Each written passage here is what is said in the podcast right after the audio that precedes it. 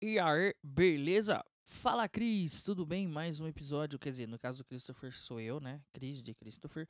E, meu, é o seguinte, primeiro episódio no ar. E deixa eu só explicar pra vocês como que vai funcionar aqui, né? Pra vocês ir se interagindo, gostando, curtindo aí o áudio.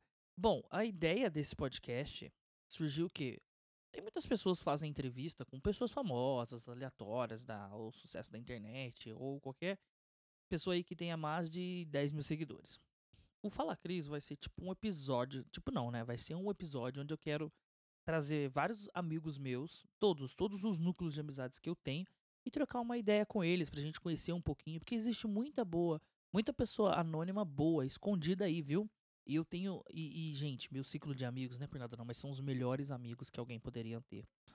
Então, assim, ó, tem muitas ideias, tem muitas histórias, tem. Nossa, tem uma pancada de coisa aí que tá por vir. Então fique ligado nesse primeiro Fala Cris e bora lá?